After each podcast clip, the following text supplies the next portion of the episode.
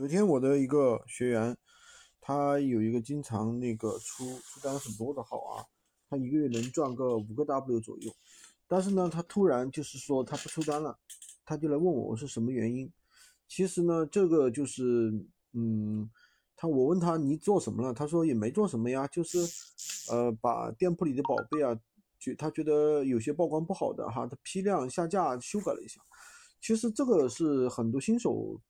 容易犯的一个问题，就是在宝贝发布之后啊，就会老认为自己的曝光量和出单量并不是很好，然后他就会觉得我这个宝贝是不是有什么问题，然后批量的下架，然后呢再去上架。也有人会做大量的二次杀量，这都是有问题的。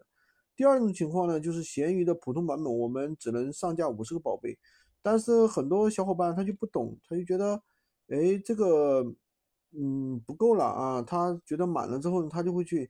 疯狂的删掉啊，他之前上过的一些产品，然后进行优化。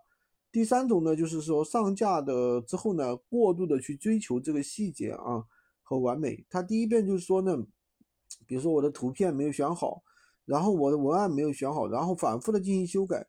那当你去修改这个宝贝链接的时候呢，就会发现啊，你修改的越频繁，你这个宝贝链接就越废。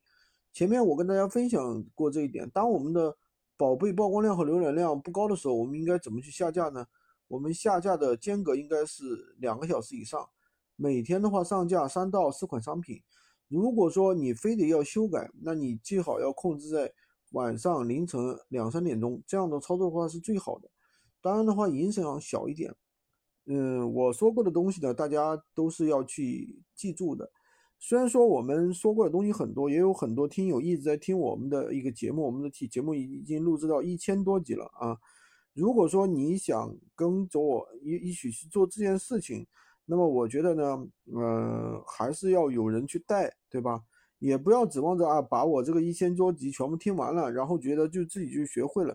其实互联网的机会的话，不是说你听，对吧？看还是要去操作，跟着有人去做。这样的话做的就比较快，对吧？如果想深入学习，想更多的了解的，可以加我的微，在我头像旁边获取闲鱼快速上手笔记。